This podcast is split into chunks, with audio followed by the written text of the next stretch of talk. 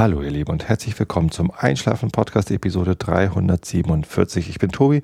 Ich lese euch heute ein irisches Elfenmärchen aus der Übertragung der Brüder Grimm vor. Davor gibt es den Rilke der Woche. Der heißt heute Um die vielen Madonnen sind viele ewige Engelknaben. Und davor erzähle ich euch ein bisschen was, damit ihr abgelenkt seid von euren eigenen Gedanken und besser einschlafen könnt. Und wovon ich euch heute erzähle, ist wahrscheinlich allen klar.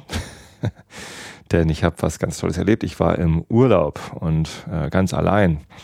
Das äh, ist zwar vielleicht nicht die notwendige Bedingung für einen ganz tollen Urlaub, aber hat dazu geführt, dass ich äh, eine sehr, sehr schöne Zeit habe und davon will ich euch natürlich gerne und ausführlich berichten. Und ich habe auch ganz viele Fotos gemacht und während ihr diese Episode und die nächste und die übernächste, denn ich denke, es werden drei Episoden, die ich daraus machen kann aus diesem einen Urlaub, ähm, während ich äh, das erzähle, könnt ihr auf Flickr euch die passenden Fotos dazu angucken. Da gibt es ähm, ein Gesamtalbum zu dem äh, USA-Urlaub, den ich hatte, wo 150 Bilder drin sind.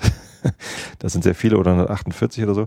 Ähm, und es gibt auch drei äh, Alben, in denen dann jeweils die Bilder drin sind von dem Abschnitt, in dem ich äh, ja, den, den ich in einer der Episoden erzähle. Und das, der erste Abschnitt heißt eben Einschlafen Podcast Episode 347. Und da sind die Bilder drin von dem Abschnitt, den ich euch heute in dieser Episode erzähle. Ja, das habe ich einfach zeitlich getrennt. Aber natürlich äh, ergibt diese zeitliche Trennung auch eine Reiseabschnitt, räumliche Trennung und ich denke, das macht so ganz gut Sinn. Ja, vielleicht nochmal zur Einstimmung. Ähm, warum bin ich überhaupt dahin geflogen und wie bin ich zu dieser komischen Idee gekommen. Ähm, ich habe im Juni oder Juli, im Sommer, frühen Sommer, habe ich erfahren, dass im September äh, in der letzten, jetzt, jetzt gerade vergangenen Woche, also vom 8. bis 11., irgendwie so, nee, 8. bis 10. September hat äh, in eine Adobe interne Veranstaltung stattgefunden in San Jose. Ähm, das ist eine Stadt südlich von San Francisco.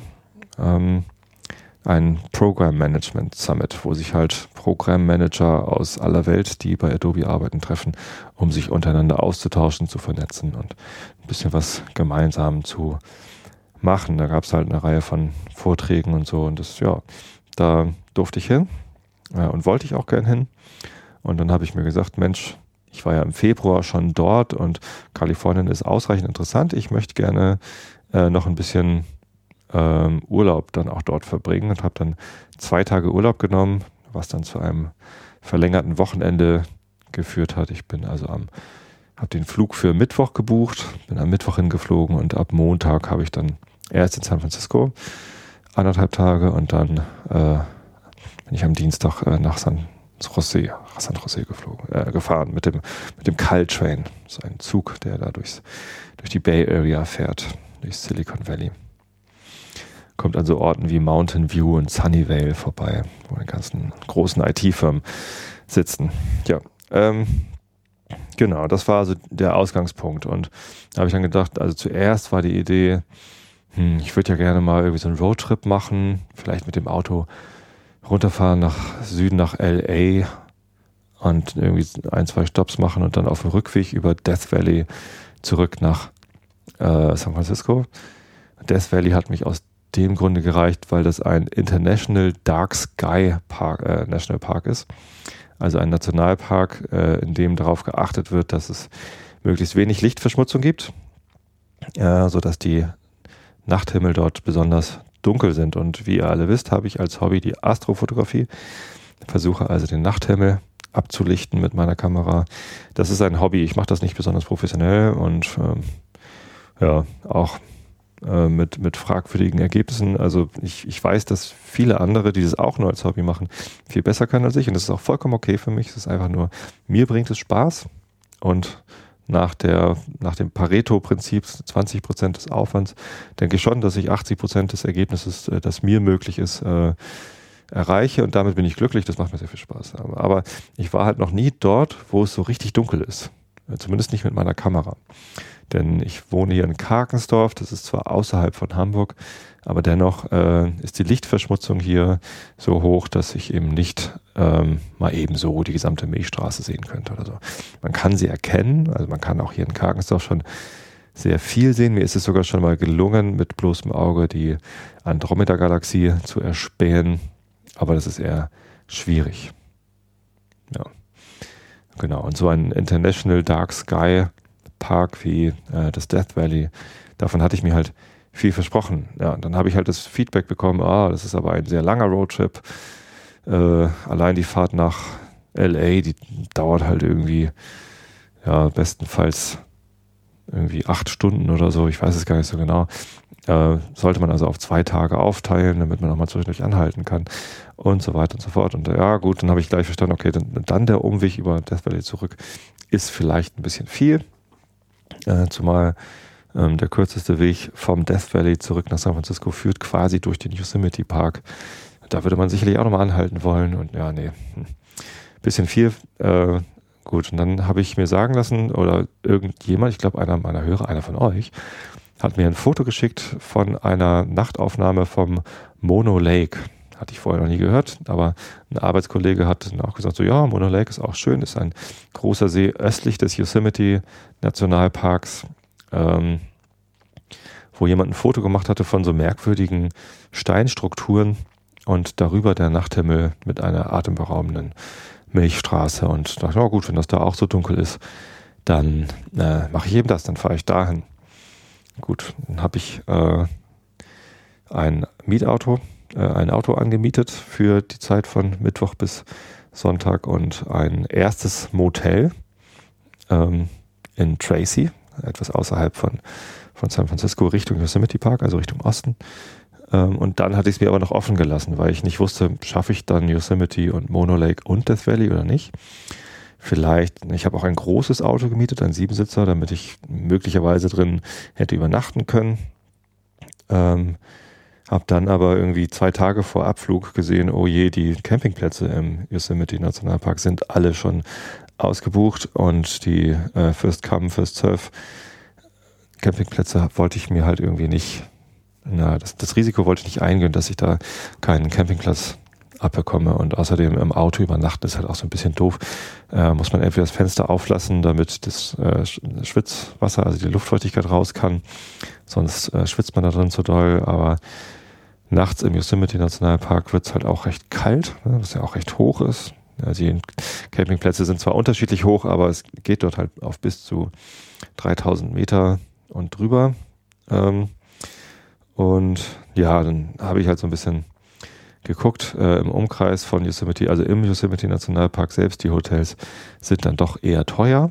Da kostet dann eine Nacht locker irgendwie 400, 500 Dollar und mehr. Das wollte ich dann nicht gönnen und dann habe ich geguckt und Bishop gefunden. Bishop ist eine kleine Stadt, ein Kleinstädtchen. Ich weiß gar nicht, wie viele Einwohner die haben. Steht ja immer an den Ortsschildern dran, aber ich habe nicht einmal drauf geachtet. Ähm, und da habe ich dann für, für die drei Folgenächte mir ein Motel Six, das ist so eine Billig-Motelkette, ein Zimmer gebucht. Ich brauche ja nichts Großartiges, ich wollte halt nur ein Bett haben und Dusche ist fein. Ähm, und der Vorteil von Bishop war dann für mich, dass ähm, das so östlich vom, äh, südöstlich vom Yosemite Nationalpark liegt und das ist quasi Richtung Death Valley und so war es mir halt freigestellt, noch dorthin zu fahren.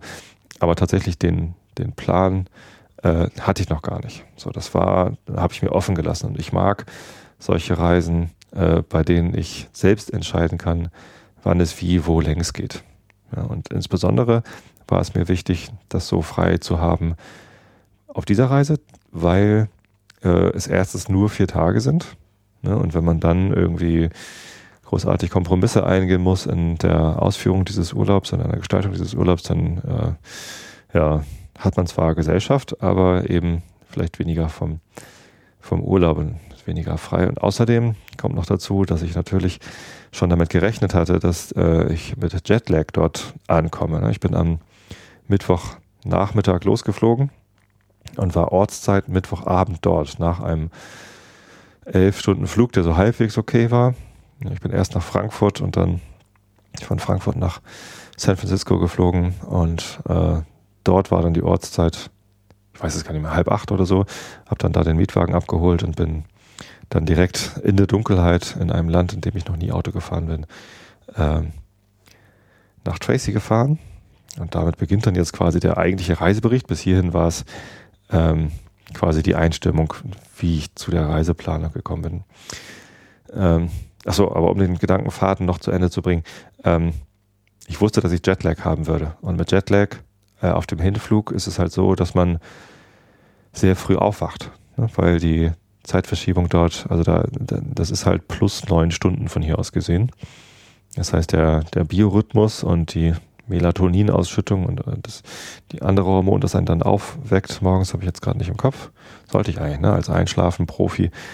Ja, es gibt halt so verschiedene Hormone, die der Körper ausschüttet, um zu signalisieren, jetzt ist aber mal Schlafenszeit und dann auch das Gegenteilige, um zu dem Körper zu signalisieren, jetzt ist Schlafenszeit aber mal vorbei, es wird wahrscheinlich gleich hell und werd mal wieder wach. Und ähm, das, ja, das Aufwachen passiert dann dort halt ähm, nachts um eins, zwei, drei, je nachdem, wie gut man das so hinkriegt, wie lange man auch so typischerweise zu Hause schläft. Und hier in Deutschland wache ich halt in der Woche vom Wecker um fünf nach sechs auf, weil ich dann aufstehen muss, Kinder aus dem Haus scheuchen muss und zur Arbeit fahren muss. Und am Wochenende schlafe ich aber auch selten länger als bis halb neun oder neun. So, deswegen wusste ich schon, dass ich äh, wahrscheinlich sehr früh aufwachen würde. Genau. Gut, Mietauto habe ich bekommen. Das äh, hatte ich von äh, Deutschland aus gemacht. Mir wurde empfohlen, das hier von Deutschland aus zu machen, weil die äh, Mietautoanbieter äh, hierzulande äh, so Pakete anbieten, wo Versicherung äh, für alles Mögliche, also auch Glasversicherung und Unterbodenversicherung und so, alles schon mit drin ist. Äh, wohingegen, wenn man in den USA bucht, diese äh, Versicherungen alle extra äh, noch dazu gebucht werden müssen und da würde man dann wahrscheinlich so ein bisschen über den Tisch gezogen werden, wenn man dann müde dort ankommt und erstmal 1000 Zusatzversicherungen angeboten bekommt.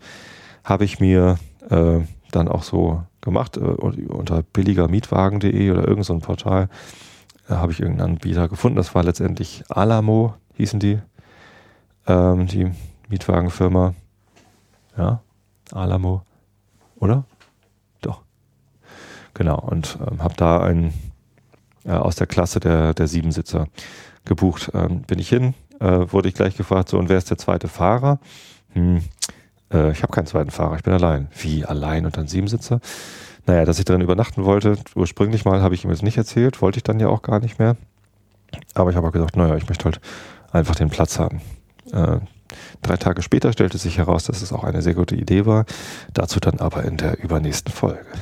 Cliffhanger, das ist ja auch toll. Ankündigung habe ich noch nie gemacht. Naja, ähm, gut, also äh, gleich rauf auf die Autobahn äh, und mit der Freisprecheinrichtung äh, zu Hause angerufen, wo es dann ja schon äh, Donnerstag früh war. Die Familie war dort schon am Frühstücken. Genau, die habe ich gerade beim, äh, beim Nach Wecken angetroffen. Für die war das dann nämlich der erste Schultag hier. Ja, genau. Und Tracy ist, ähm, also ich bin dann erstmal über eine sehr lange Brücke gefahren. Ich weiß gerade gar nicht, wie sie heißt, aber äh, die die Bay, die quasi da, die, diese Halbinsel äh, von San Francisco gestaltet, da führen ja mehrere Brücken rüber. Die erste ist die Golden Gate Bridge quasi und die zweite ist die Bay Bridge. Ähm, und dann kommen aber noch zwei so sehr lange Brücken, die da rüberführen und über die südlichste davon bin ich rübergefahren. Ich weiß jetzt gerade nicht, wie die heißt, könnte ich nachgucken, aber ist ja auch gar nicht so wichtig. Es war ja auch dunkel und ich habe nichts gesehen. Äh, ich war nur dann doch ähm, nicht überrascht, weil ich es wusste, aber erstaunt, wie viel Stadt danach noch kommt. Also äh, man fährt dann da ja durch, ist es Oakland? Nee, ich glaube Oakland ist weiter nördlich. Die, die Städte laufen da auch alle so ineinander rein. Das äh, ist mir vor allem dann in, in besagtem Caltrain ein paar Tage später aufgefallen, wenn man da durch, dies, äh, durch die Bay Area fährt. Da fährt man nicht zwischendurch durch Land. Ne? Wenn man hier in Norddeutschland von Hamburg nach Bremen fährt, dann äh, kommt man ab und zu durch Dörfer durch, aber die meiste Strecke ist man auf dem Land und das ist da nicht. Da ist kein Land, sondern es ist halt nur Dorf. Große Stadt ist da auch nicht, aber so dörfliche Strukturen sind da halt durchgehend.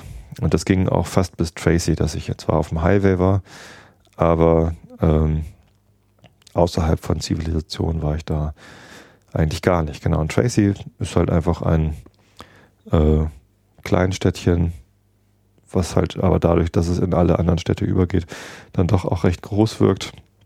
Mit ein paar Abfahrten vom Highway, äh, wo ich dann auch ohne große Probleme dann mein Motel 6 gefunden hatte. Dort war das günstigere Motel 6. In Bishop war, kostete das irgendwie 112 Dollar pro Nacht im Schnitt. Die erste Nacht war ein bisschen günstiger, die Wochenendnächte waren dort ein bisschen teurer.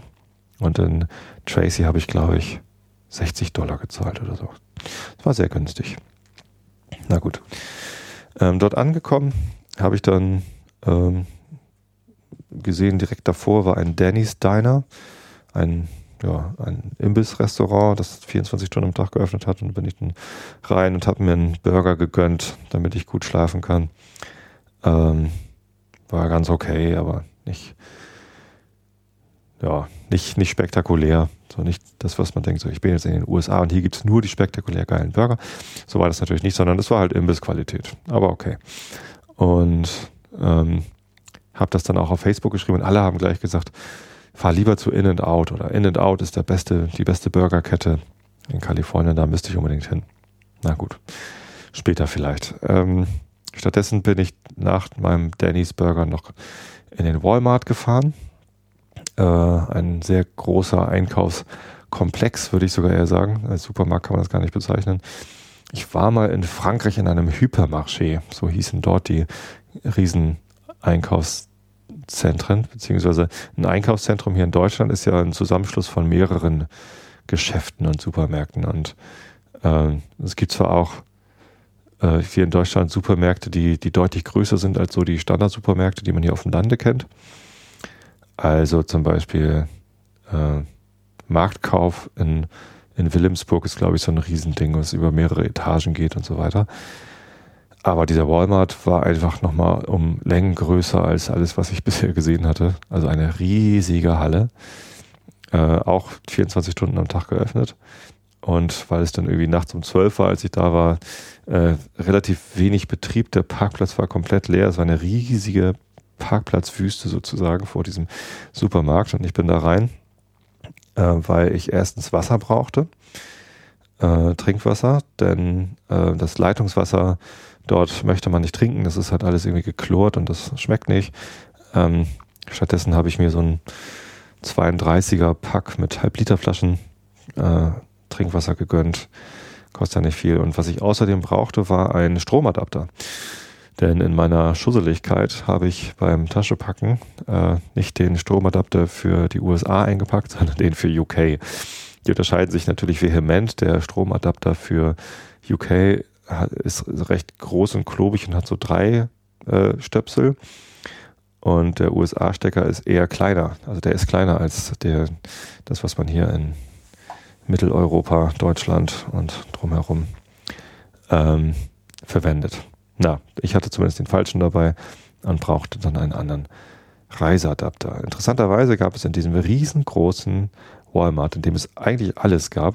Ne, ich war dann sowohl in der Elektroabteilung als auch in der Baumarktabteilung und in der Campingabteilung. Ähm, gab es keinen Reiseadapter für deutsche Stecker. Und deswegen habe ich mir dann dort wenigstens einen, ein USB-Ladegerät gekauft. 9 Dollar 80 oder so. Ähm, ganz schön teuer, aber naja, äh, hier in Deutschland sind die USB-Ladegeräte zumindest günstiger, die, die ich kaufe zumindest. Ähm, hatte dafür aber gleich Platz für zwei USB-Geräte, die ich hätte laden können. Allerdings hatte ich ja nur mein Handy dabei, insofern war das auch egal. Naja gut, nee, stimmt, ich habe sogar teilweise, ich habe so einen USB ähm, mit dem man noch das Handy dann unterwegs laden kann. Den habe ich darüber aufgeladen, gleichzeitig mit dem Handy. Na gut, hat Sinn gemacht. Ähm, war auch nur 20 Cent teurer als, oder Pennies, heißt das Pennies? US Cent, nee, heißt auch Cent, ne? Ähm, als das USB-Ladegerät für mit nur einem Adapter. Gut. So aus und, und ach so, stimmt, und ein Sechserträger Bier habe ich mir gekauft. Stand ich da vor der Riesenpalette Bier. Ähm, früher hieß es ja immer, in den USA gibt es nur plörriges Bier, so Carlsberg und so und Heineken. Stimmt gar nicht mehr, denn ähm, in den USA ist die Craft-Bier-Welle doch stark am Schwappen, sozusagen. Und äh, auch in den Supermärkten gibt es dann eine, ein großes Sortiment an zumindest interessanteren Bieren, wenn nicht sogar Craft-Bieren. Ich wusste aber überhaupt nicht, äh, wonach ich so greifen sollte. Und dann habe ich geguckt und Indian Pale Ale ist mir meistens so ein bisschen zu frisch, äh, zu, weiß ich nicht. Ähm, da ist mir schon häufiger passiert, dass ich ein Indian Pale Ale, ein IPA nicht so gern mag. Und dann habe ich ein Sierra Nevada Pale Ale gesehen. Sierra Nevada, da fahre ich ja hin, so fast. Äh, und ähm, Pale Ale klingt gut. Und die Verpackung war hübsch grün. ja, nimm's mal mit. Gut. Ähm, habe ich dann auch im Motel gleich eins von getrunken. Es war auch tatsächlich sehr, sehr lecker. Mochte ich ganz gern. Ich erzähle das nur so ausführlich, weil die letzte Flasche aus diesem Sechserträger ähm, von, von kleinen Flaschen, ne, das waren jetzt nicht Halbliterflaschen, sondern Viertelliter, glaube ich, oder ein bisschen mehr, ich weiß es gar nicht genau. Ähm, die, die letzte Flasche davon habe ich an meinem letzten Abend in den USA ausgetrunken. Irgendwie, wenn, wenn man selbst die ganze Zeit fährt, kann man natürlich tagsüber kein Bier trinken. Äh, wollte ich zumindest nicht. Und abends war ich dann meistens zu müde, als dass ich dann noch irgendwie mehr als eins hätte trinken können. Ja, hat auch an dem Abend gereicht. Äh, war ich deutlich müde genug und äh, habe dann recht gut geschlafen. Bin allerdings um drei oder halb vier bin ich zum zweiten oder dritten Mal aufgewacht und ähm, ja, konnte nicht mehr schlafen. Jetlag, ganz normal. Also ab ins Auto und rein in den Yosemite Nationalpark. Ne, die erste Strecke war dann natürlich noch im Dunkeln, aber äh, schon in Mariposa äh, war es dann hell. Mariposa ist ein Kleinstädtchen, ah, ich, es sind irgendwie unter 2000 Einwohner, glaube ich. Sagt man dann Städtchen? Ich weiß es nicht. Es machte so ein bisschen städtischen Eindruck, aber ähm, war nicht so wirklich. Da, da war es dann hell und da habe ich dann äh, angehalten bei einem Donut-Laden und der hieß Donut A Go Go oder irgendwie so. Ja, ich glaube Donut a Go Go hieß der. Ähm, gleich, wenn man reinkam, fuhr man auf diesen Laden zu und ich dachte, ja cool, Donut frühstücken und Kaffee trinken. Die hatten auch dann ganz leckeren Cappuccino und eine große Auswahl an Donuts, die auch recht lecker waren. Ähm, und ja, das war ein schöner erster Stopp nach dem, nach dem Denny's. Äh, da habe ich es mir dann kurz gut gehen lassen mit zwei Donuts und einem zweiten Cappuccino. Als ich den zweiten Cappuccino, den ich dann im Auto trinken wollte, bestellt habe, habe ich dann noch gefragt, ob ich, ob ich irgendwo in diesem Ort einen Reiseadapter finden könnte. Und die wollten mich dann zuerst zu einem Laden schicken, wo sie dann gleich angerufen haben und gefragt haben, habt ihr sowas? Und ähm, die sind dann auch losgelaufen. Dann das ganze Dorf war in Aufruhr, weil Tobi Bayer einen Reiseadapter brauchte. So ungefähr. Es war ganz lustig. Nein, aber ein Telefonat wurde geführt und die haben dann auch extra lange gewartet, weil dann im Lager gesucht worden ist, ob es sowas gibt. Und da waren sie sich aber nicht ganz sicher, ob das der richtige war. Ich sollte da mal hinfahren. Aber ein anwesender Gast in diesem Laden sagte, fahr doch einfach zum, äh, wie hieß der? Äh, Might, irgendwas mit Might, Ride, May, Ride 8, Ride 8, glaube ich. Ähm, und die haben den garantiert, er hätte das schon öfter Leute gesehen, die den kaufen. Anscheinend ist das so ein typischer Durchgangsort für Leute, die von San Francisco in den Yosemite Nationalpark fahren wollen. Ja, und tatsächlich äh, gab es da auch diesen, Reise es gab sogar zwei verschiedene Reiseadapter für deutsche Stecker äh, in den USA und da habe ich mir dann einen davon gekauft, recht teuer, irgendwie 30 Dollar. Ähm, eine einfachere Variante, der nicht irgendwie, also ich habe jetzt so einen, so einen Reiseadapter, der für alle Länder geht. Das ist natürlich ganz praktisch, dann brauche ich nur noch an diesen zu denken und der hat dann nicht nur äh, eine Steckdose für meine deutschen elektrischen Geräte, sondern hat auch gleich noch eine USB-Ladebuchse mit dabei. Ist allerdings recht groß und klobig, weil er auch noch eine, eine Sicherung hat, äh, so eine, so eine Überladeschutzsicherung gegen Blitzschlag und sowas alles gesichert ist. Ähm, und dadurch passt er natürlich nur in Steckdosen, die halt auch äh, zugänglich sind, also wo viel Platz drumherum ist, äh, was später dann dazu führte, dass ich die Tischsteckdose in dem Konferenztisch bei Adobe im Office nicht nutzen konnte, sondern da musste ich dann mit meinem Ladegerät an die Seite ausweichen. Na, sei es drum. Ich hatte ein Ladegerät und ich konnte dann auch äh, den Kameraakku wieder laden für die vielen Bilder, die ich gemacht habe. Übrigens, ähm, in dem Album, das ihr euch vielleicht jetzt gerade anguckt oder später oder schon angeguckt habt, sind, äh, wie gesagt, 148 Bilder drin für den ersten Tag, irgendwie so bummelig 60 oder so. Nee, noch weniger, ich glaube unter 40 sogar äh, für den ersten Tag. Gemacht habe ich allerdings äh, weit über 1000 Bilder in dem ganzen Urlaub. Das war natürlich dann, wenn man alleine ist, macht man vielleicht noch ein paar mehr Fotos, als wenn noch jemand dabei ist. Äh, wenn man sich nicht unterhalten kann, macht man Fotos. Äh, außerdem kann man natürlich so viele Fotos machen, wie man will, ohne dass jemand, der dabei wäre, dann irgendwann davon genervt wäre. Und tatsächlich muss ich die Kameraakkus dann zwischendurch auch immer aufladen weil ich nicht nur fotografiert habe, sondern auch gefilmt habe und so. Viel rumgespielt. Ja, genau. Von Mariposa aus bin ich dann über El Portal in den Yosemite Nationalpark reingefahren und da fangen dann auch so ungefähr die Bilder an. Ähm, da mein erstes Ziel war Glacier Point. Das ist ein Aussichtspunkt, ähm, der ja so quasi mitten im äh, Yosemite Nationalpark ist und ähm, einen, einen sehr schönen Blick auf die Berge in das Yosemite-Tal äh, und eben vor allem auch auf den Half Dome. Das ist möglicherweise der berühmteste Berg im Yosemite Nationalpark, ähm, weil äh, ja, Apple hat ja ein Betriebssystem, das heißt macOS 10 und in der Version 10.0 9, glaube ich. Also die, die, die Unterversion 10.1 bis 10. ich weiß gar nicht, wo sie jetzt sind, 10.10 sind sie jetzt, glaube ich, ähm, haben äh, immer so Codenamen. Haben eine, in der Entwicklung natürlich Codenamen, aber im Verkauf haben sie dann auch nochmal Codenamen und ähm, zuerst waren das alles Katzen, die hießen dann so Tiger und was weiß ich was. Snow Leopard gab es mal. Und Lion, das war natürlich das Lustigste. Ne? Hast du schon macOS 10 Lion? Wie Lion? Ich wollte es kaufen und nicht Lion. Naja, äh, lustiger Wortwitz. Äh, zumindest eins der letzten, ich glaube das vorletzte hieß Yosemite. Sind wohl von Katzen auf äh, Nationalparks umgestiegen und ähm, oder auf Flüsse oder Valleys oder was auch immer. Und ähm, das Default-Hintergrundbild von macOS 10 Yosemite ist ein sehr schönes Sonnenuntergangsbild oder Sonnenaufgangsbild. Ich weiß es jetzt gerade gar nicht. Wahrscheinlich eher Sonnenuntergang. Von welcher Seite ist denn das da drauf? Ich habe das nie benutzt. Ich habe ja meine eigenen äh, Hintergrundbilder. Aber bei uns in der Firma und auch in den Firmen davor äh, haben sehr viele Leute den Standard macOS 10 Hintergrund, das Hintergrundbild benutzt. Und ähm, das ist halt bei Yosemite ein Bild vom Half Dome. Es ist ein sehr prägnanter Berg.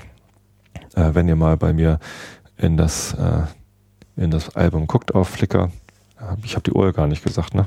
Na, ist ja alles verlinkt auf einschlafen-podcast.de. Ansonsten guckt ihr einfach auf flickr.com slash Tobi Bayer, zusammengeschrieben, Tobi mit Y, Bayer mit AI und äh, findet dann da die Alben. Ja, und in dem ersten Album von dem, von dem ersten Tag seht ihr sehr, sehr oft diesen Berg, denn das hat mich total geflasht. Also das äh, ist ein, ein wirklich sehr schöner Berg. Das ist so eine Kuppel, die nicht ganz rund ist, also nicht wie bei so einer äh, Kathedrale, die so, so, eine runde Dachkuppel, sondern ein bisschen steiler, ein bisschen an, angespitzte Kuppel sozusagen, wo tatsächlich die Hälfte, äh, Hälfte fehlt. Also Half Dome steht halt tatsächlich für ein äh, Name des Programm, äh, ist halt so ein halber Dom, so eine halbe Domkuppel. Und äh, drumherum sind noch ein paar weitere Domes, Kuppeln, North Dome und äh, was weiß ich, wie die anderen alle heißen. Ja, und es gibt natürlich noch eine ganze Reihe weiterer Berge, ähm, die äh, dann drumherum sind. El Capitan ist noch ein sehr ähm, prägnanter Berg. Ich glaube, die nächste Version heißt El Capitan, oder? Von macOS 10 oder die aktuelle? Hm, ich weiß es nicht. Ähm, zumindest, ja, fährt man so rein in den Nationalpark und ähm, der, den ersten Stopp, den ich gemacht habe, da konnte ich aber noch nicht äh, den Halfdome sehen, sondern da gab es einen Wasserfall zu bestaunen. Denn eine, äh, also ein, ein Hauptmerkmal des Yosemite Nationalparks ist, dass es dort viele Wasserfälle gibt. Das ist ein sehr, äh, ja, schönes Ding. Ich mag auch Wasserfälle sehr gern. Allerdings ist September eine denkbar ungünstige Zeit, um Wasserfälle zu beobachten. Gerade im Moment bei der großen Dürre sind viele einfach komplett trocken. Und der erste Stopp, den ich gemacht habe, war beim Bridal Veil Fall, also Wasserfall, der aussehen soll wie ein Brautschleier. Äh, und da kam tatsächlich ein bisschen Wasser, aber es, ja, man kann sich vorstellen, dass da auch ab und zu äh, mehr Wasser runterkommt und nicht nur so ein, ein kleines, ja, das war schon recht wenig Wasser, was da kam. Äh, man konnte dann äh, so was ich ein paar hundert Meter äh, vom Parkplatz aus zum Wasserfall hingehen und ähm, das, was unten ankam, war dann ein, ein kleines Bächlein sozusagen. man, man, musste schon suchen, um da dort unten das Wasser zu finden. Ähm, mit ganz vielen Warnschildern, dass man doch aufpassen müsste, das Wasser könne auch reißend werden. Ich kann mir auch vorstellen, dass das im Frühjahr dort ein, ein, ein reißender Bach ist. Ja, wenn da viel Wasser rumkommt, dann kann man bestimmt nicht so weit klettern, wie ich das denn nun konnte. Und ich konnte tatsächlich ähm, über die Steine, unter denen dann das Wasser runter, drunter durchgurgelte, konnte ich durch rüberklettern ähm, bis hin zu dem Bridal Veil Fall und stand quasi direkt unter dem Wasserfall, ohne dass ich nass geworden bin. Ja, und konnte dann von unten nach oben fotografieren und da so mehr so die, die Felsen angucken. Das war ein sehr schöner Start. Genau, dann bin ich über die Glacier Point Road heißt sie, glaube ich, ähm, hochgefahren, ähm, um ja, da weiter hochzugucken. Da gibt es noch verschiedene weitere Aussichtspunkte auf der Strecke, den Badger Pass, da kann man ein bisschen gucken, ähm, und den, wie hieß der andere, den Washburn Point. Vom Washburn Point aus kann man schon sehr gut den, den Half Dome sehen.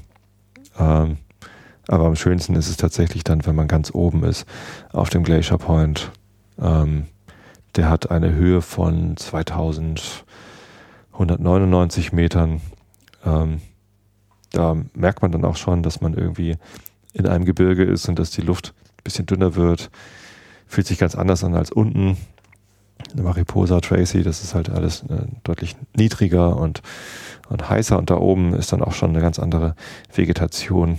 Ja, und tatsächlich diese, diese Kontraste, diese Unterschiede. Ne? Wenn man da diese Pässe, Passstraßen rauf und runter fährt im Yosemite Nationalpark, dann ist eigentlich das Beeindruckendste, ja, die Aussichten sind natürlich atemberaubend schön, aber am beeindruckendsten sind die Kontraste. Das verändert sich alles ganz schnell. Man fährt halt ja, sehr steile Passstraßen rauf und runter und äh, hat halt zwischen ja, so Wüsten im Sinne von Steinwüsten ähm, rauen Bergen, äh, Wiesentälern und Wäldern hat man alles irgendwie mit dabei. Es ist sehr vielseitig und äh, wechselt sehr schnell und das, das war schon echt toll, echt beeindruckend.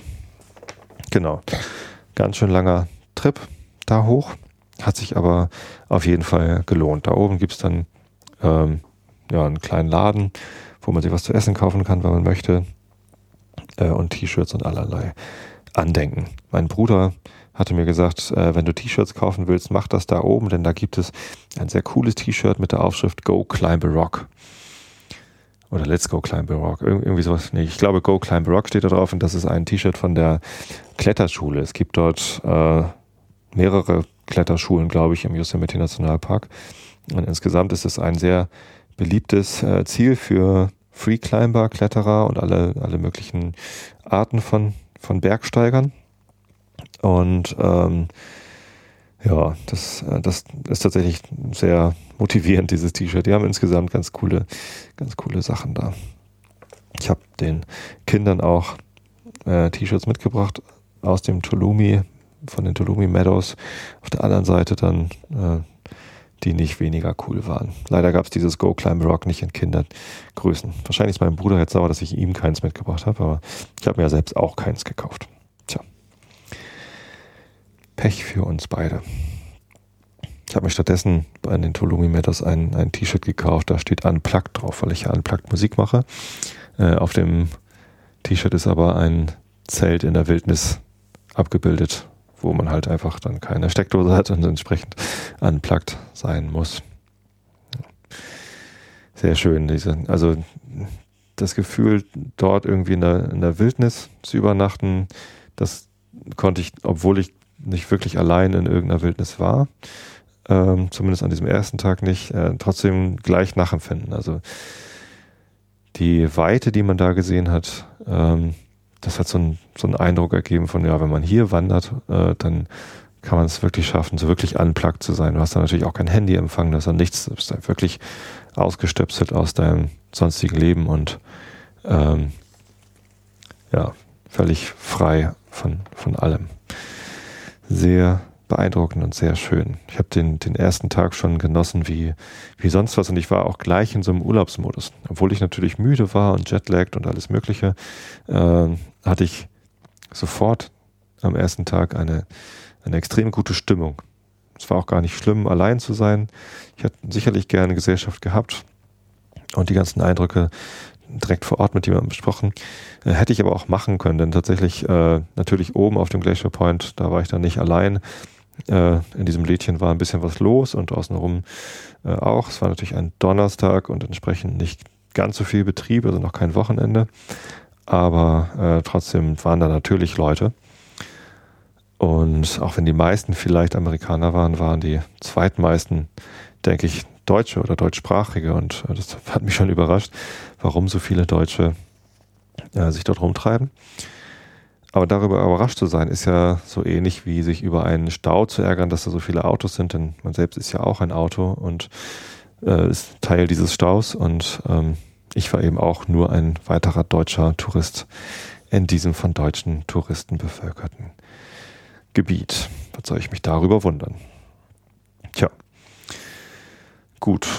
Dann bin ich wieder runtergefahren, ähm, hab auf dem Weg runter nochmal einen weiteren Halt gemacht, wo äh, zwei Fotos entstanden sind, die mit äh, auf Flickr gelandet sind. Äh, und zwar von Kletterern. Ich hatte gesagt, es gibt da Kletterschulen und tatsächlich hatte dort am Fuße des El Capitan äh, eine Kletterschule eine, ja, einen kleinen Stand aufgebaut quasi. Die hatten dort zwei ähm, Teleskope stehen oder Spektive besser gesagt ähm, die quasi die kleinen Brüder von meinem Teleskop waren. Das waren Celestron-Modelle, äh, ich glaube C4, 3, also etwas kleiner als mein Celestron C5, das ich halt zur Sternbeobachtung nutze. Das haben die benutzt, um in den Berg reinzugucken, auf die, auf die Steilwand. Und ähm, da gibt es ein, äh, ein Bild, das quasi die Totale zeigt von dieser, von dieser Wand. Ähm, und die, die Bergsteigerschule hatte auch eine große Schautafel, wo dort überall Kletterwege sind. Äh, das waren halt so Bahnen eingezeichnet, wo man dann hoch und runter klettern kann. Ich nehme an, etliche der Bahnen hatten dann auch schon voreingeschlagene äh, Stahlseile, also Sicherungsseile. Da habe ich gefragt, ist denn auch jemand drin in der Wand? hier stehen Spektive. Ja klar, sind viele Leute drin. Äh, und hier in diesem Spektiv haben wir auch gerade jemanden eingestellt. Habe ich da durchgeguckt und tatsächlich, ähm, wenn man sich das Bild mit der totalen, also guckt, also mit der ganzen Wand, dann sieht man rechts oben so eine sichelförmige, so mondsichelförmigen Schatten. Und an der unteren Spitze von diesem mondsichelförmigen Schatten, der sich so nach, nach links wölbt, also nach rechts geöffnet ist, ähm, da sieht man dann, wenn man ranzoomt, also ich habe einmal mit 18 mm fotografiert, glaube ich, und einmal mit 250 mm. Ich hatte meinen Sigma Reisezoom dabei äh, und äh, mit, mit vollem Zoom sieht man halt an der unteren Spitze so zwei, drei Pünktchen, was dann eben die Jacken waren der Wanderer, die da gerade rumgeklettert haben. Das war schon ziemlich beeindruckend, was die da oben gemacht haben. Also sie haben da gerade ein Päuschen gemacht, eben auf diesem einen Felsvorsprung. Ähm, aber egal, ob sie sich von oben dorthin nur abgeseilt haben und wieder hochgegangen sind oder ob sie von unten da hochgegangen waren oder noch ganz runter wollten, das ist also auf jeden Fall ein, äh, ein beeindruckendes Bild von unten und ich will nicht wissen, wie die sich da oben gefühlt haben. Das war bestimmt ziemlich cool. Bestimmt nicht zum Einschlafen geeignet, sich vorzustellen, da in dieser Wand des El Capitan zu hängen. Der ist übrigens äh, über 2300 Meter hoch. Ja, genau. Und dann bin ich weitergefahren. Ich musste ja an diesem Tag noch durch den ganzen Yosemite National Park durchfahren, ähm, um auf der Ostseite wieder rauszukommen und dann nach Bishop zu kommen. Das war ja mein Ziel und mein nächstes Motel, wo ich dann übernachten wollte. Und tatsächlich, wenn man dann seit morgens um vier oder wann ich losgefahren bin, unterwegs ist, dann ähm, ist man natürlich auch nachmittags irgendwann müde. Also bin ich auf den, auf die Tioga Road, auf den Tioga Pass gefahren, um da weiter durchzufahren. Es gab halt alle naslang dann einen, ähm, einen Stopp, wo man anhalten konnte, um ähm, ja, also Aussichtspunkte halt, ne? So heißt das. Äh, Viewpoints. Und ähm, das habe ich dann auch regelmäßig gemacht, bin immer wieder angehalten, habe immer wieder den Half Dome fotografiert. Ähm, von dem hatte ich, glaube ich, irgendwie am Ende ein paar hundert Bilder. Die meisten natürlich wieder gelöscht, weil ja, wenn man sechs, sieben Mal aus der gleichen Perspektive das gleiche Bild hat, ist es auch irgendwie langweilig. Aber äh, sehr viele Bilder musste ich eben doch behalten, weil manchmal war er dann eingerahmt von Bäumen, manchmal war er dann äh, auf dem gleichen Bild wie ein paar Felsen, die ich im Vordergrund hatte. Und ja, ein ganz schönes Panorama habe ich auch geschossen. Ich glaube, das schönste Bild, was mir an diesem ersten Tag gelungen ist, war eine Serie von drei, vier Bildern, äh, die ich gemacht hatte und dann mit Lightroom zu einem Panorama zusammengesetzt habe. Ähm, das, ja, da könnte könnt ich den ganzen Tag vorsitzen vor diesem Bild. Das, das macht einfach Spaß. Das ist halt der Blick von oben vom Glacier Point ähm, auf die Berge und der Half Dome ganz prominent in der Mitte. Herrlich. Das ist, das war auch so schönes Wetter natürlich. Kalifornien zu dieser Jahreszeit. Die Trockenheit hat einen Preis, aber sie hat auch einen Gewinn, denn es ist einfach immer gutes Wetter. Ja, genau. Auf dieser Tioga Road gibt es noch einen Viewpoint, den ich äh, hervorheben möchte. Und der heißt Olmsted Point. O-L-M S-T-E-D Olmsted Point. Und ähm, da kann man anhalten, da ist ein kleiner Parkplatz und äh, ja, so eine, so eine Messingstruktur, wo man irgendwie das, das, die vorliegende Bergumgebung sich ertasten kann. Und ein kleiner Wanderpfad, der von dort nach unten führt. Da waren auch ein paar Leute unterwegs und auch direkt am Olmsted Point waren irgendwie ein paar Felsen, wo man irgendwie rumklettern konnte sehr schön. Aber was mich äh, mehr gereizt hatte, war der Weg vom Olmsted Point nach oben. Denn äh, auf dem äh, Weg zu diesem Point, ich wusste gar nicht, dass er kommt. Ich hatte mich gar nicht so besonders gut vorbereitet, wo ich denn irgendwie anhalten wollte. Außer Glacier Point äh, hatte ich und, und halt einmal quer durch auf dem, auf dem Tioga Road hatte ich keinen konkreteren Plan für diesen Tag. Ähm, und aber auf, auf dieser, auf dieser Straße dorthin, kurz vorher, fiel mir halt auf, dass äh, der, der Berghang direkt vor mir, der war halt so ganz glatt, also Granit, ganz glatt, mit so ein paar äh, Bouldern, Felsen. Hier in Norddeutschland sagt man dazu äh, Findlinge. Ich weiß gar nicht, ob das in Süddeutschland überhaupt, ob es das überhaupt gibt. Findlinge sind große Felssteine, die äh, scheinbar wahllos in der Gegend rumliegen. Und dann wundert man sich, wo die herkommen. Die kommen aus der Eiszeit. Das sind quasi die letzten Überbleibsel, nicht die letzten, aber es sind halt Überreste äh, der Gletscher, die sich über Norddeutschland rübergeschoben haben. Und mit diesen Gletschern ist halt eine ganze Menge von Geröll mitgekommen und teilweise eben auch sehr große Felsen mitgewandert. Und als die Gletscher dann geschmolzen sind, sind die Felsen halt liegen geblieben und ähm, das ist halt so ein bisschen komisch. Äh, und das Yosemite, äh, die Yosemite-Gegend, also der, der, Nationalpark dort, ähm, da war diese Eiszeit auch zugange. Es ist zwar deutlich weiter südlich als hier, aber eben auch sehr hoch. Und in, die, in dieser Eiszeit war auch dort alles mit Gletschern ähm, angefüllt. Ich weiß gar nicht, ob auch zu den, zu den Spitzen der höchsten Berge. Ich weiß auch gar nicht, wie hoch die höchsten Berge da sind, aber über drei Kilometer äh, geht es da auf jeden Fall. Ich weiß es gar nicht so genau. Ich glaube, der, der Hafturm, wie hoch ist der denn? Habe ich das hier irgendwo stehen? Da steht es 2693 Meter. Das ist aber nicht der höchste Berg dort. Da bin ich mir ziemlich sicher. Ähm, ja, zumindest äh, war dort eben auch Eiszeit und diese Eiszeit hat eben auch weit verstreut überall Findlinge liegen lassen.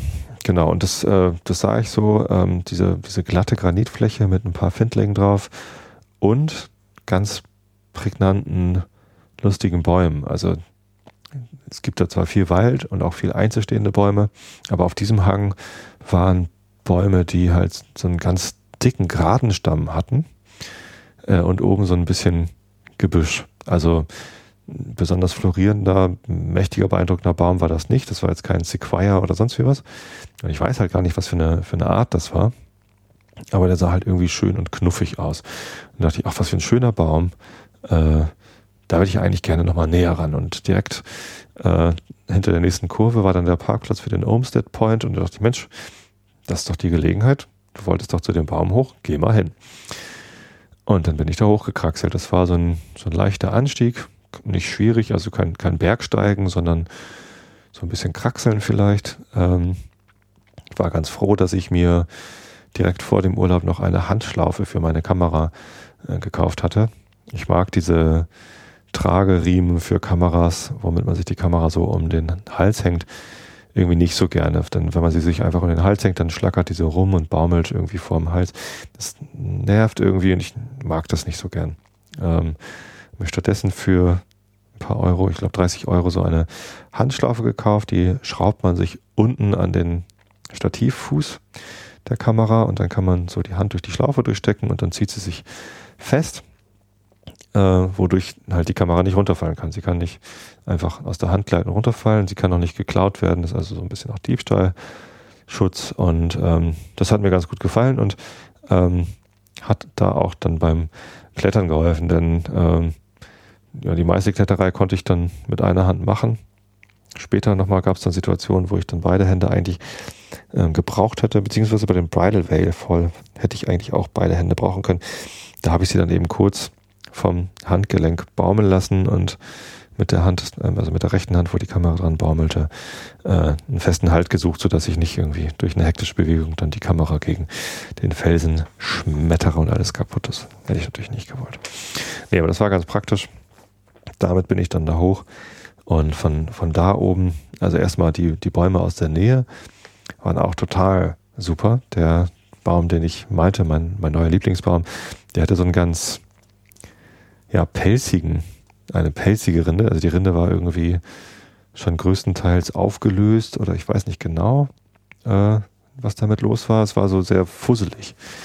Vielleicht einen fusseligen Stamm ja, aber sehr dick. Also so, dass ich nicht einfach so mit beiden Armen drumherum hätte greifen können. Insgesamt war der aber auch nur drei Meter hoch, der Baum. Ne? Also ganz merkwürdige Proportionen. Das war auch gar nicht der einzige Baum da auf dem äh, Hang. Da waren noch ein paar mehr, die so ähnlich waren, aber auch Bäume, die ja, sieht dann halt ganz komisch aus. Die wachsen dann direkt aus dem Stein heraus quasi. Äh, und einige Stämme gehen gerade nach oben und werden ganz dick und andere Stämme liegen quasi direkt auf den Steinen und, und biegen sich da so rum. Das ist schon, ja, sehr lustig. Da bin ich dann halt hin zu dem Baum, habe ein paar Fotos aus näherer Nähe gemacht. Natürlich auch den Baum mit dem Halfdome im Hintergrund, wie soll es anders sein. Ähm, äh, bin dann aber noch ganz hoch dazu der Spitze. Und das äh, solltet ihr mal dort sein, kann ich nur empfehlen, äh, da hoch zu kraxeln, denn wenn man so über die Spitze gerade rüber ist, dann hat man einen wunderbaren Blick auf den Tenaya Lake. Das ist ein großer See im Osten vom äh, Nationalpark Mirror Lake. Gibt es da auch noch. Der ist weiter vorne und hin, weiter hinten ist, glaube ich, der Tenaya Lake, wenn ich das richtig in Erinnerung habe. Ähm, und das sieht wunderschön aus. Es war dann halt in der Abendstimmung. Äh, die Bäume warfen schon lange Schatten. Ähm, aber auf dem, auf dem Wasser war gerade noch Licht und so ein schöner dunkelblauer See äh, mitten da in den Bergen drin. Das war ein wunderbarer Blick. Genau. Tja, da war ich schon geflasht. Ich bin dann ähm, aber halt musste weiterfahren auf dem Weg aus dem ähm, äh, Nationalpark raus, direkt dahinter. Äh, da kommt man dann äh, in den Ort Lee Vining und direkt vor Lee Vining ist auf der rechten Seite dann eine Tankstelle und ein Restaurant. Äh, da habe ich dann angehalten, weil ich dann halt Abendbrothunger hatte. Und ähm, ja, das war ein ganz witziges Restaurant. Da war, hörte ich dann schon von, von weiter weg, da war draußen Live-Musik, da hat eine Country-Band gespielt, äh, wo eine ältere Dame an der, an der Gitarre, also mit so langen grauen Haaren und noch zwei, drei, drei Kerle dazu, ähm, alle fortgeschritteneren Alters, äh, und dann ihre Musik gemacht haben. Das war total nett, richtig gut. Ich kannte die nicht, ich weiß nicht, wahrscheinlich eine super bekannte Country-Band. Ich weiß es nicht. Äh, habe dann auch nicht weiter nachgeforscht, wer denn das nur war. Ich habe das einfach genossen, dass da schöne Musik war und ähm, habe mir dann da Rippchen äh, geleistet. Baby Ribs, Baby Back Ribs mit einer äh, sehr leckeren Glasur ähm, und ähm, Kartoffelpüree. Genau. Knoblauch-Kartoffelpüree. Oh, es war großartig, wirklich gut. Äh, wow, Nelly Deli heißt der Laden. W-H-O-A Nelly Deli. Ähm, tatsächlich habe ich am nächsten Tag am Radio dann Werbung für diesen Laden gehört. Äh, und noch später habe ich von Leuten gehört, die gesagt haben, ja, das ist ein ganz legendärer Laden. Äh, da bin ich in genau das Richtige reingestolpert. Die haben, tolles Essen. Die haben auch Alkohol im Ausschank, was äh, da in den Delis halt nicht üblich ist. Also bei, bei dem ersten Diner, wo ich war, bei Danny's, da gibt es halt keinen Alkohol. Ist wohl auch dann normal. Man braucht halt eine Alkoholausschank-Lizenz und ja, die hatten halt einen großen Laden, wo man eben Wein und Bier kaufen konnte und auch Cocktails bekommen hat. Und natürlich das Übliche an äh, T-Shirts und Klamotten und Hüten. Ich habe mich ehrlich gesagt am Ende meines Urlaubs geärgert, dass ich mir keinen Hut gekauft habe. Am Anfang habe ich gedacht, was brauche ich einen Hut? am Ende des Urlaubs wusste ich, hätte ich mal einen gekauft, aber für den letzten Tag wollte ich mir dann auch nicht noch einen Hut gönnen. Denn äh, ja, wenn die Sonne von oben brennt und man hat keine Kopfbedeckung, ist halt schlecht, ne? Na gut, ich war eh einen Großteil der Zeit im Auto und geschützt, aber ähm, wäre halt schon manchmal ganz praktisch gewesen. Tja, dort habe ich gegessen. Von dort hatte man schon den ersten Blick auf den Mono Lake. Das ist der große See, wo ich schon wusste, dass ich dort dann äh, Nachtfotos machen wollte. Ähm, und ja, sah ganz nett aus, aber ich war dann eben auch müde und hatte keine Lust mehr, mich großartig dort mit dem Monolake zu beschäftigen. Bin auf, die, auf den Highway gefahren und von dort aus ist es dann noch eine Stunde ungefähr bis nach Bishop und das ist dann das Städtchen wo ich auch sehr schnell mein Motel 6 gefunden habe. Bishop ist, ja, ich weiß es gar nicht, wie groß, wie gesagt, aber ähm, eigentlich sehr klein mit nur einer Hauptstraße. Äh, interessanterweise auf der am, am Nordausgang ist ein, äh, ein Jahrmarkt, irgendwie so, ein, so eine Kirmes aufgebaut gewesen mit Riesenrad und ein paar Fahrgeschäften. Bin da aber nicht hingefahren, habe mir das näher angeguckt, sondern habe das immer nur, wenn ich dann nach Bishop reingefahren bin, gesehen und mich gewundert, warum da äh, sogar unter der Woche so eine, so eine Kirmes geöffnet hat. Scheint irgendwie, ja, Freizeitpark, keine Ahnung was zu sein. Gut, das war der erste Tag. Da war ich in Bishop, äh, hab eines meiner, ein weiteres meiner Bierchen getrunken und mein erster, zumindest der erste ganze Tag des Urlaubs war zu Ende und ich war superglücklich. Ähm, das WLAN im Hotel ging gar nicht. da habe ich zwar, also in, ich habe in äh, Tracy, im Motel 6 musste man WLAN kaufen für 2,99 äh, für einen Tag. Das ging so leidlich, äh, um ein bisschen Facebook zu machen oder so. Ähm, und in Bishop war das WLAN mit inbegriffen.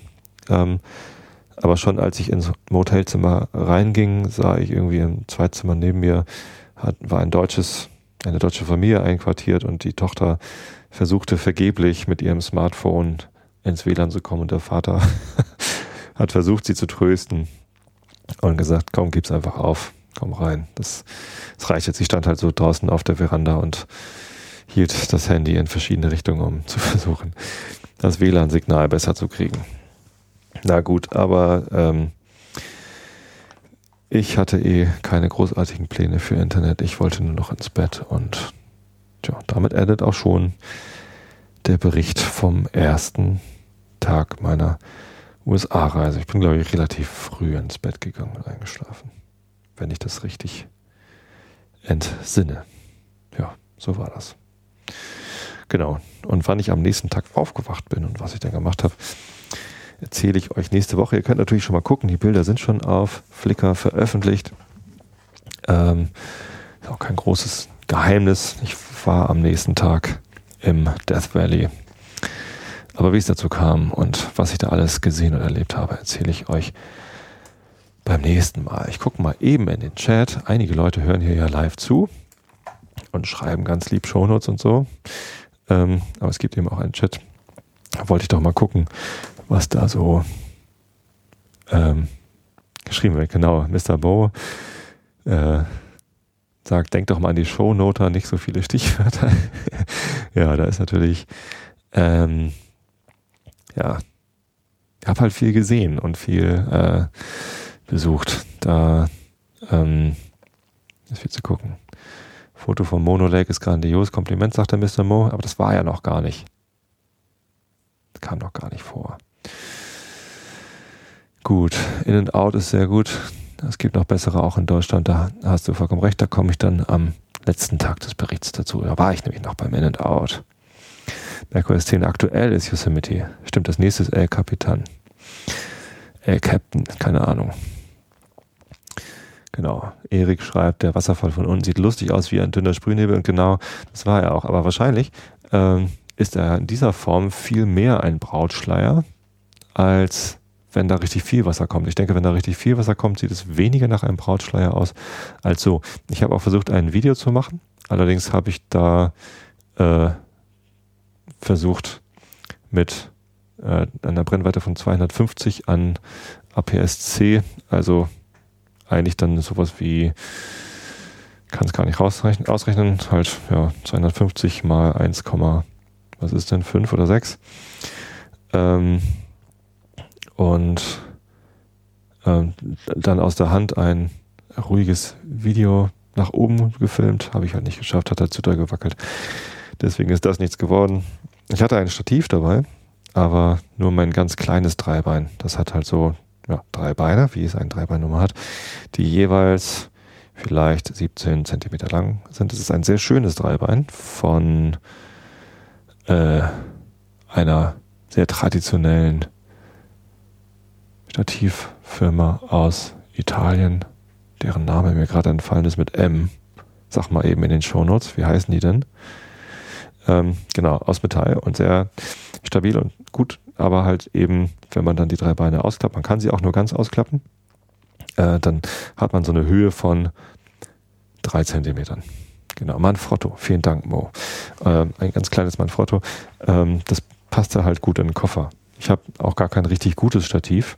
Ich hatte nicht, okay, ich habe das Stativ, wo mein Teleskop draufsteht, ist auch das ist kein gutes Stativ, sondern so ein 150 Euro Klapperding reicht halt aus, äh, aber das kann ich halt nicht mitnehmen in den Flieger. Also kann ich, aber das will ich halt nicht mitschleppen. Ähm, ja, und, und dieses äh, Stativ, das braucht halt äh, trotz seiner geringen Größe eine recht große gerade Stellfläche. Also auf Felsen finde ich da halt geil. Also ich brauche eine, eine, große plane Fläche, damit das irgendwie geht. Und das hatte ich zumindest da beim Bridal Veil nicht. Später habe ich es benutzt für die Nacht. Bilder natürlich. Gut, Tagamemnon fragt noch, ob ich einen GPS-Tracker laufen lassen habe. Nee, habe ich nicht. War natürlich blöd. Zumindest an dem Tag nicht. Am Samstag bei meiner Wanderung hatte ich einen mit. Am Samstag war ich wieder im Yosemite und habe gewandert, bin gewandert und ähm, da habe ich das getrackt. Meine Wanderung aber nur. Die Autofahrt habe ich nicht getrackt. Das weiß ich ja so noch, wo ich längst gefahren bin. Genau von San Francisco über Tracy, dann über Mariposa und ähm, ja, da halt so in den, in den Yosemite Nationalpark rein. Wenn man reinfährt, muss man übrigens 30 Dollar zahlen. Eintrittsgeld für sieben Tage mit einem Auto. Pro, pro Fahrzeug muss man das irgendwie zahlen. Äh, Fahrrad ist günstiger oder Motorrad, glaube ich, auch. 15 Dollar. Äh, zu Fuß ist es noch günstiger. Ich habe dann später gelernt, es gibt auch einen Jahresnationalpass, ähm, womit man, ähm, ich weiß gar nicht, ob national dann irgendwie Kalifornien bedeutet oder USA. Ich glaube eher USA. Zumindest landesweit kommt man dann ähm, in alle Nationalparks rein. Und dieser Jahrespass kostet irgendwie 80 Dollar.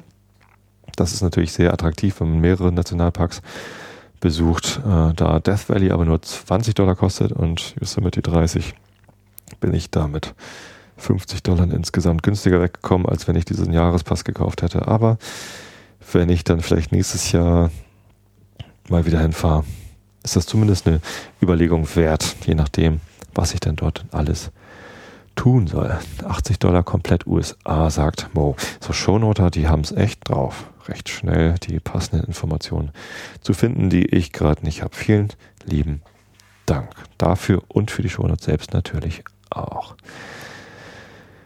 Gut. Ähm, dann kommen wir jetzt zum Rilke der Woche. Da geht es um ich nehme an, mit Engelknaben meint er diese Putten. Ne? Ich glaube, die heißen eigentlich Putten.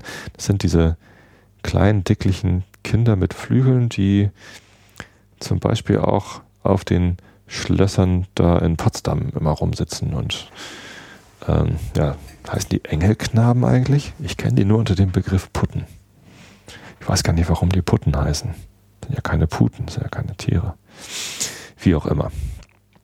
Der Rilke der Woche heißt Um die vielen Madonnen sind viele ewige Engelknaben. Um die vielen Madonnen sind viele ewige Engelknaben, die Verheißung und Heimat haben in dem Garten, wo Gott beginnt. Und sie ragen alle nach Rang, und sie tragen die goldenen Geigen, und die Schönsten dürfen nie schweigen. Ihre Seelen sind aus Gesang, immer wieder müssen sie klingen, alle die dunklen Chorale, diese klangen viel tausend Male. Gott stieg nieder aus seinem Strahle, und du warst die schönste Schale seiner Sehnsucht, Madonna Marie. Aber oft in der Dämmerung wird die Mutter müder und müder, und dann flüstern die Engelbrüder, und sie jubeln sie wieder jung, und sie winken mit den weißen Flügeln festlich im Hallenhofe, und sie heben aus den heißen Herzen höher die eine Strophe, alle, die in Schönheit gehen, werden in Schönheit auferstehen. Ah, das ist doch schön. Gucken, ob die Shownoter noch schnell was über Putten rausgefunden haben. Nee, zumindest hat Mo nichts geschrieben. Ähm, hat nur noch geschrieben, einige Parks sind aber nicht Nationalparks, manche kosten extra. Na, ich habe auf dem Rückflug einen äh, äh, Amerikaner getroffen, der Forscher ist. Der war gerade auf dem Weg nach Oxford, um dort einen Vortrag über die äh, Sehfähigkeit von äh, Tintenfischen zu halten. Äh, fand ich ganz beeindruckend. Er hat mir da ein Video gezeigt von Tintenfischen, wie schnell die ihre Farbe wechseln können. Und ähm, der hat mir empfohlen, also ich habe ihm noch erzählt, ja, ich arbeite für Adobe und wir haben noch Offices in Seattle und Utah, in Lehigh in der Nähe von Salt Lake City. Und ähm, da ist Seattle, da bin ich aufgewachsen. Da kann man ganz gut so Whale-Watching machen und so. Und Utah, meint er, hätte die schönsten Nationalparks, die er je gesehen hätte auf der ganzen Erde. Die mit diesen Bögen, Arches heißt er, glaube ich, Arches National Park. Und dann ist Moab oder so, oder Moab, Moab, Maoam, nee, Moab, im Süden von Utah, ähm, einer der angeblich schönsten und sehenswertesten Nationalparks, die er kennt. Und er ist schon sehr weit herumgekommen, weil er eben Forscher ist und viel äh, Sehfähigkeiten von Tieren, nicht nur von Tintenfischen äh, untersucht, sondern auch viel von so Echsen, Lizards. Ähm, und äh, da ist er halt viel in den USA und Mittelamerika unterwegs und er meint, das ist, das ist absolut cool. Eine Wüste, wo irgendwie aus dem Wüstenboden auf einmal so Bögen herauskommen. Ich habe dann schon mal auf Flickr geguckt, was man da für Bilder findet und das sieht in der Tat sehr beeindruckend aus. Ich aber bin erstmal noch beeindruckt genug und sehr, sehr glücklich mit dem Yosemite Nationalpark und ich weiß ganz genau, dass ich dort wieder hinfahren werde. Nächstes Mal mit weniger Autofahren, dafür mit mehr Wandern und Zeit draußen verbringen und Hut kaufen. So, genug vom Hut. Ich lese euch jetzt aus den irischen Elfenmärchen in der Übertragung der Brüder Grimm von Seite 121 aus vor das fünfte Elfenmärchen. Und das heißt, der kleine Sackpfeifer. Augen zu und zugehört. Vor noch nicht lange lebte an den Grenzen der Grafschaft Tipperary ein rechtschaffenes Ehepaar, Michael Flanagan und Judy Malden, denn dort herrschte die Sitze, Sitte, dass die Frau den Namen ihrer Familie fortführt. Diese armen Leute hatten vier Kinder, alle Knaben. Drei davon waren so schöne, wohlgewachsene, gesunde, frisch aussehende Kinder, als die Sonne je beschienen hat, und es war genug, einen Irländer auf das Geschlecht seiner Heimat stolz zu machen, dass er an einem hellen Sommertag zur Mittagszeit diese vier Knaben erblickte, wie sie vor der Haustüre ihres Vaters standen, mit dem prächtigen Flachshaar, das gelockt von dem Kopf herabhing, und eine dicke, lachende Kartoffel einem jeden in der Hand dampfte. Stolz war Michael auf diese schönen Kinder und Judy war auch stolz darauf und beide hatten recht genug dazu. Aber ganz anders verhielt es sich mit dem noch übrigen, welcher der dritte von oben war. Das war der erbärmlichste, hässlichste und missgeschaffenste Wicht dem Gott noch je Leben verliehen hatte, so ungestalt, dass er nicht fähig war, allein zu stehen oder seine Wiege zu verlassen. Er hatte langes, struppichtes, verfilztes, verfitztes, rabenschwarzes Haar, eine grün-gelbe Gesichtsfarbe, Augen wie feurige Kohlen, die immer hin und her blickten und in beständiger Bewegung waren. Ehe er zwölf Monate alt war, stand ihm der Mund schon voll großer Zähne, seine Hände glichen Katzenkrallen, seine Beine waren nicht dicker als ein Peitschenstiel und nicht gerade als eine Sichel, und was die Sache noch schlimmer machte, er hatte den Magen von einem Vielfraß und sein Mund hörte nicht auf zu bellen, zu kreischen und zu heulen. Die Nachbarn schöpften Argwohn, es möchte nicht ganz richtig mit ihm sein, besonders als sie beobachteten, wie er sich betrug, sobald von Gott oder anderen frommen Dingen die Rede war. Wenn dies nach der Sitte des Landes abends beim Feuer geschah, in dessen Nähe die Mutter gewöhnlich seine Wiege gestellt hatte, damit der Balk recht warm liege, so pflegte er mitten in diesem Gespräch sich aufzusetzen und zu heulen, nicht anders, als ob der Teufel selbst in ihm steckte. Sie ratschlagten deshalb einmal gemeinschaftlich, was mit ihm anzufangen wäre. Einige meinten, man sollte ihn auf eine Schaufel setzen, aber das litt Judys Stolz nicht. Das wäre schön, dachte sie, mein leibliches Kind auf eine Schaufel legen und hinaus auf den Mist werfen, wie eine tote Katze oder eine vergiftete Ratte. Nein, davon will ich nichts hören. Ein altes Weib, von dem bekannt war, dass es sich auf das Hexenwesen wohlverstand, sprach, ich will euch einen sicheren Rat geben. Legt die Zange ins Feuer, bis sie glutrot ist und packt seine Nase damit. Dann ist er gezwungen zu sagen, wer er ist und woher er kommt. Darauf könnt ihr euch verlassen. Denn sie glaubten alle, der Balk sei von dem stillen Volke vertauscht worden. Aber Judy hatte ein zu gutes Herz und liebte das Teufelchen zu sehr, als dass sie hätte dazu einwilligen können, obgleich ein jeder sagte, dass sie nicht recht handelte. Nachdem der eine dies, der andere jenes vorgeschlagen hatte, sagte zuletzt eines, man sollte nach dem Geistlichen, einem frommen und gelehrten Mann senden, dass er das Kind besehe, und dagegen hatte Judy nichts einzuwenden, aber immer, wenn sie im Begriff war, es zu tun, kam etwas dazwischen, und das Ende war, dass der Geistliche das Kind niemals sah. Eine Zeit lang blieb es daher in dem alten Gleise. Der Balk, kreischend und heulend, aß mehr als seine drei Brüder zusammen. Streiche aller Art führte er aus, und die boshaftesten waren ihm die liebsten. Endlich trug es sich zu, dass ein im Lande um, umziehender blinder Sackpfeifer, Tim, Timotheus Carroll genannt, hereingerufen wurde und sich zu der Hausfrau beim Feuer niedersetzte, ein wenig zu schwätzen. Nach einiger Zeit holte Tim, der mit seiner Musik nicht gerade zurückhaltend war, die Pfeifen hervor und begann gewaltig zu lärmen. In demselben Augenblick richtete sich das kleine Ding, das bisher in seiner Wiege mäuschenstill gelegen hatte, in die Höhe, grinste und verdrehte sein garstiges Gesicht, focht mit seinen langen braungelben Armen in der Luft umher, streckte seine krummen Beine aus, kurz gab alle Zeichen der größten Freude über die Musik von sich. Es hatte auch nicht eher Ruhe, bis es die Pfeifen in seine eigenen Hände bekam, und um ihm den Spaß zu machen, sagte die Mutter zu Tim, gib sie ihm auf einen Augenblick. Tim, der die Kinder gern hatte, war sogleich bereit dazu, weil er aber des Gesichts beraubt war, so nahm Judy selbst das Instrument, brachte es dem Kind zu der Wiege und wollte es ihm vorhalten. Aber das war nicht nötig, der Kleine schien sich schon vollkommen darauf zu verstehen. Er setzte die Pfeifen an, nahm Balg und Säcke unter die Arme und handhabte beides, als wäre er vor schon 20 Jahre dabei gewesen und blies ein wohlbekanntes Lied, das es eine Art hatte.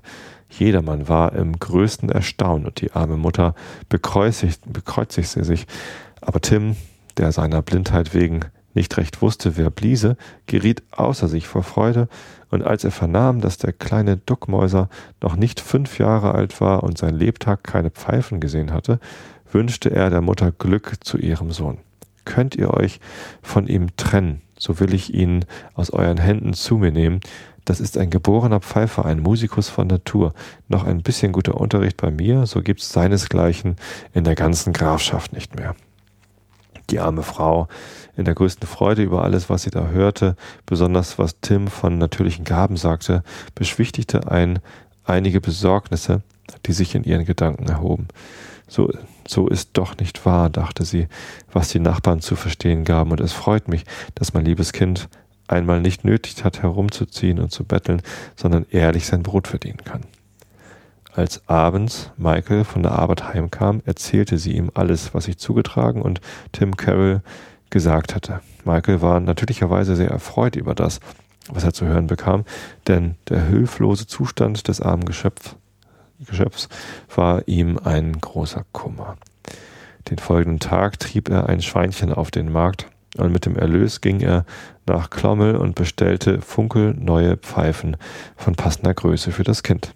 Nach 14 Tagen kamen sie an in demselben Augenblicke richtete auch das kleine Ungeheuer seine Blicke darauf, schrie vor Vergnügen, zappelte mit seinen erbärmlichen Gliedmassen, tobte in der Wiege und wackelte auf eine lächerliche Art herum, bis sie ihm, damit er nur ruhig wurde, die Pfeifen gaben. Alsbald setzte er sie an und spielte ein Lied zur Verwunderung aller, die es anhörten.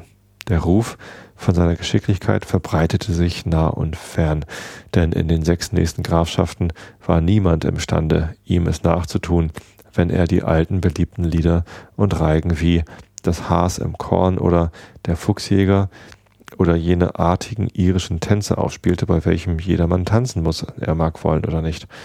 Man erstaunte, wenn er die Fuchsjagd vorschnarrte. Es war nicht anders, als hörte man die Rüden anschlagen, die Hetzhunde hinter dreien bellen, die Jäger und die Peitscher loben oder strafen. Kurz, es war fast ebenso gut, als sehe man die Jagd selbst. Dabei kargte er gar nicht mit meiner Musik und die Bursche und Mädchen pflegten oft in seines Vaters Hütte zu tanzen. Wenn er Musik macht, sagten sie, ist's, als ob wir Quecksilber in die Füße bekämen und bei keinem anderen lässt es sich so leicht und lustig tanzen. Außer dieser irisch, äh, artigen irischen Musik hatte er noch eine ganze, ganz wunderliche, ihm allein eigene Weise, die seltsamste, die man je mit Ohren gehört hat, in dem Augenblick, wo er sie zu spielen begann, schien jedes Ding im Haus Lust zum Tanz zu bekommen. Teller und Schüsseln klapperten auf dem Küchentische. Töpfe und Henkel raschelten an dem Herd, und wer auf dem Stuhl saß, wurde von derselben Neigung getrieben, welche der Stuhl unter ihm empfang. Wie sich das nun auch mit den Stühlen verhalten mochte, so viel ist gewiss, gewiss, niemand konnte sich lange auf dem Sitz behaupten, denn beides, alt und jung, fiel in tollen Sprüngen zur Erde nieder. Die Mädchen klagten, dass wie er nur die Weise anfange, sie zum Tanz getrieben würden und ohne ihre Füße länger in der Gewalt zu haben, auf den Boden niederfielen, als tanzten sie auf glattem Eis und jeden Augenblick in Gefahr wären, auf ihrem Rücken oder ihrem Angesicht herumzuzappeln.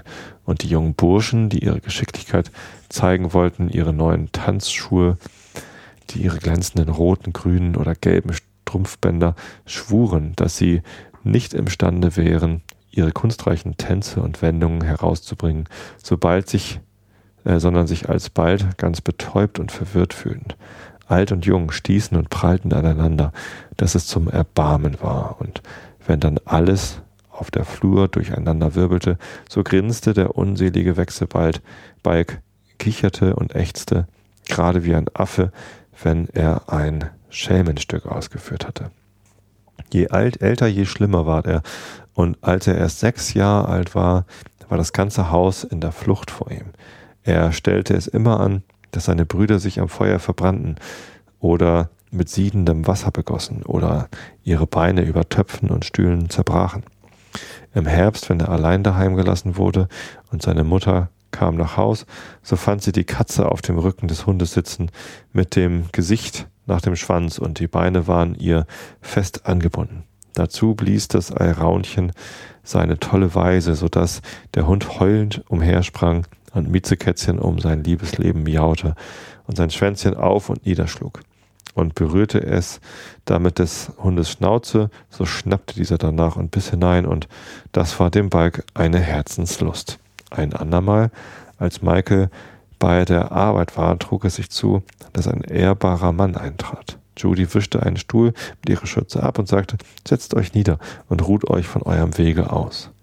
Der Mann setzte sich mit dem Rücken gegen die Wiege.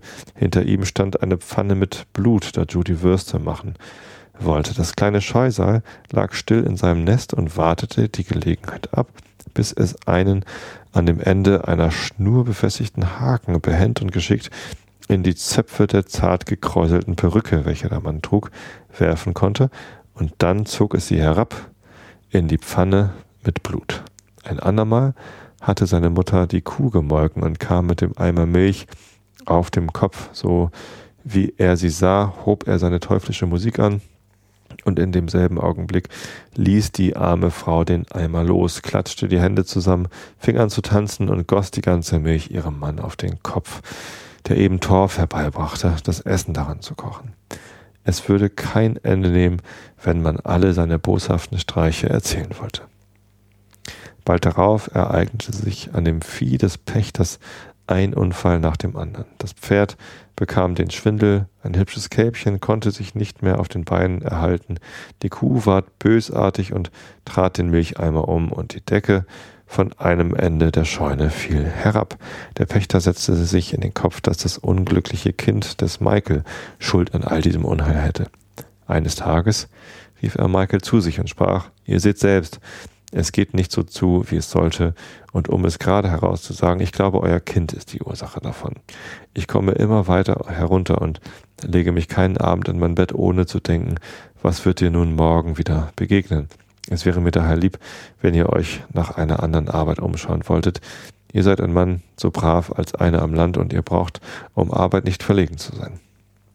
Michael antwortete, er sei selbst voll Kummer über die Unglücksfälle. Er habe sich auch schon Gedanken über das Kind gemacht, das doch einmal sein Kind sei und für das er also auch Sorge tragen müsse. Er versprach auch, sich alsbald nach einer anderen Stelle umzusehen.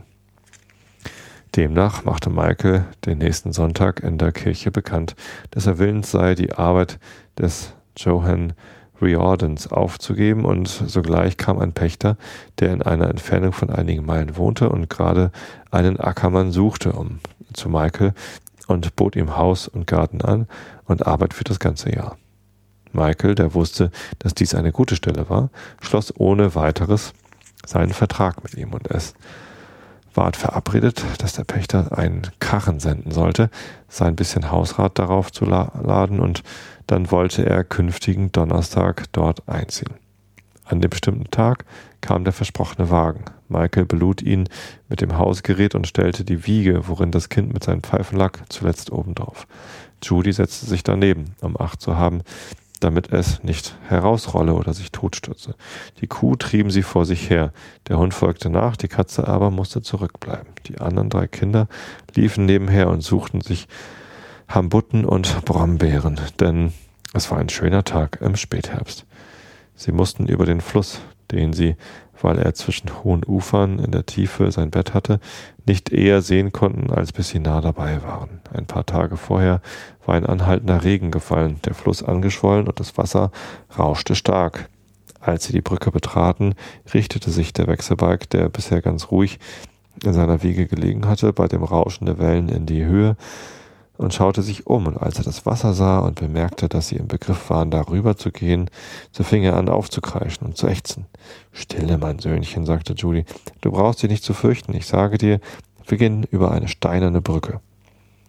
Dass du versauen möchtest, altes Gerippe, rief er, da habt ihr einen sauberen Streich gemacht, mich hierher zu bringen. Dabei fuhr er fort zu heulen, und je weiter sie auf der Brücke kam, desto lauter ward seine Stimme. Endlich gab ihm Michael, der es nicht länger aushalten konnte, einen tüchtigen Streich mit der Peitsche, die er in der Hand hielt und rief, der Teufel stopfe dir das Maul, du Klotzkopf, willst du dein Geschrei lassen? Kein Mensch kann ja sein eigenes Wort von dir vor dir hören. In dem Augenblick, wo der Junge den Peitschenriemen fühlte, erhob sich, erhob er sich in der Wiege, nahm die Pfeifen in den Arm, grinste den Michael boshaft an und sprang behend über das Geländer der Brücke in den Fluss hinab. Oh mein Kind, mein Kind, rief Judy, es ist verloren für immer. Michael und die anderen Kinder liefen auf der anderen Seite der Brücke und schauten und sahen ihn unter dem Brückenbogen hervorkommen, wie er mit kreuzweis geschlagenen Beinen oben auf einer weißhauptigen Welle saß und seine Pfeifen so lustig blies, als wenn nichts vorgefallen wäre. Das Wasser strömte heftig, er wurde gewaltsam fortgewirbelt, doch er spielte so schnell, ja noch schneller, als der Strom rann. Sie liefen zwar so geschwind sie konnten nebenan dem Ufer mit, aber da sich der Fluss ein paar hundert Schritte unter der Brücke plötzlich um den Berg drehte, verloren sie ihn aus dem Gesicht, und keiner hat ihn je wieder mit Augen erblickt. Jeder glaubte nicht anders, als dass er zu den Seinigen, dem stillen Volke, heimgegangen sei, um mit ihnen Musik zu machen. Tja. Apropos Musik machen. Nächsten Montag, das ist der 21. September 2015, mache ich Musik. Vielleicht nicht ganz so begabt wie äh, jener Junge hier, aber äh, mit meiner Band Horst Blank in Hamburg im Music Club Live heißt der Laden. Das ist in der Fruchtallee, also recht zentral in Eimsbüttel. Kostet, glaube ich, 5 Euro Eintritt und dafür gibt es einen ganzen Abend lustige Musik. Kommt gern dahin. Wir haben bestimmt auch zwischendurch Zeit, ein bisschen zu klönen. Es ist ja kein Rockkonzert, wo keiner sein eigenes Wort versteht, sondern ja, ein nettes Beisammensein. Würde mich freuen, da einige von euch zu sehen. Ähm, ansonsten hören wir uns wieder nächste Woche Dienstag mit dem zweiten Teil von meinem USA-Bericht. Ich danke euch fürs Zuhören. Hab euch alle lieb. Bis zum nächsten Mal. Gute Nacht.